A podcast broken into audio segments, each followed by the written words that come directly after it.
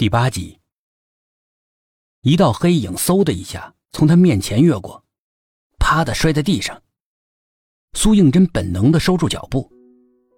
地上有两个圆溜溜、蓝幽幽的亮光，就像是鬼眼一样盯着他。苏应真的心里一寒，向旁边退了两步，扭头拔腿就跑。喵呜一声。传来一声凄怜的、无助的猫叫。是咪咪。苏应真停住脚步，回过头去。那两个幽蓝的亮点悄无声息的向他慢慢靠拢。苏应真屏住呼吸。喵，是咪咪撒娇的声音。他用他柔软而多情的身子，不断的在苏应真的脚上摩擦着。真是咪咪。苏应真悬着的心这才放下肚子，他弯腰抱起她，脸在光滑如缎子上的皮毛上来回蹭，好像是找到了什么力量，找到了安慰。先前的恐惧也渐渐的烟消云散了。咪咪不知道在哪里受到了惊吓，身体一直像秋天的落叶一样剧烈的颤抖个不停，小小的身体也不如往日里温暖。冰冷冷的，苏应真紧紧的抱着他，那个小小的身体这才渐渐的平静了下来。走出了出口，苏应真有种重见天日的感觉。晚风吹来，全身上下一片冰凉，浑身都是让人不舒服的冷汗。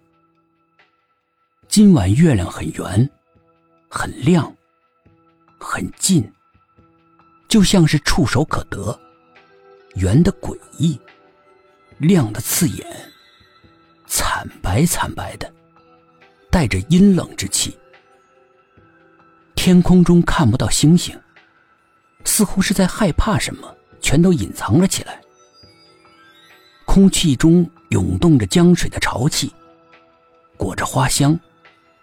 那花香浓的有些妖异，让人闻起来没来由的感到压抑，喘不过气来。苏应真回过头眺望白雪的家。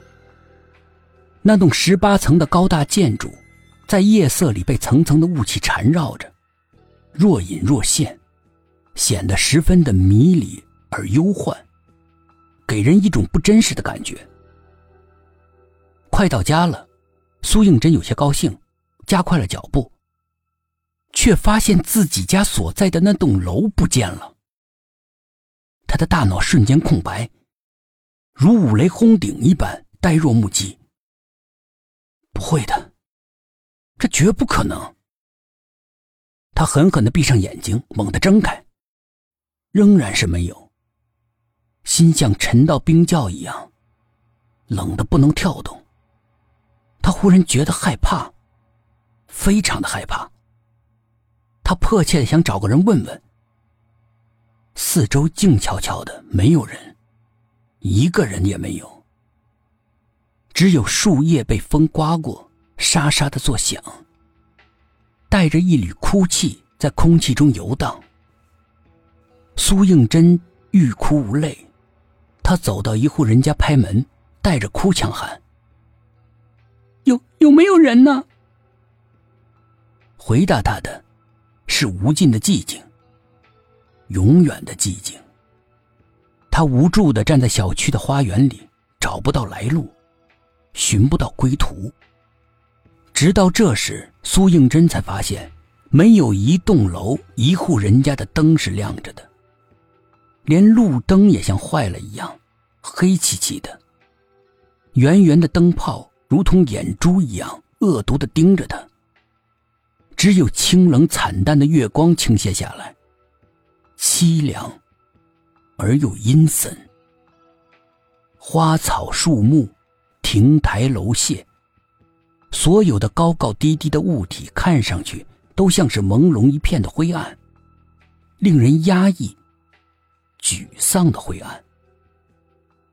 咪咪在怀里面发出低低的嘶吼，仿佛困兽，身体紧紧的绷起。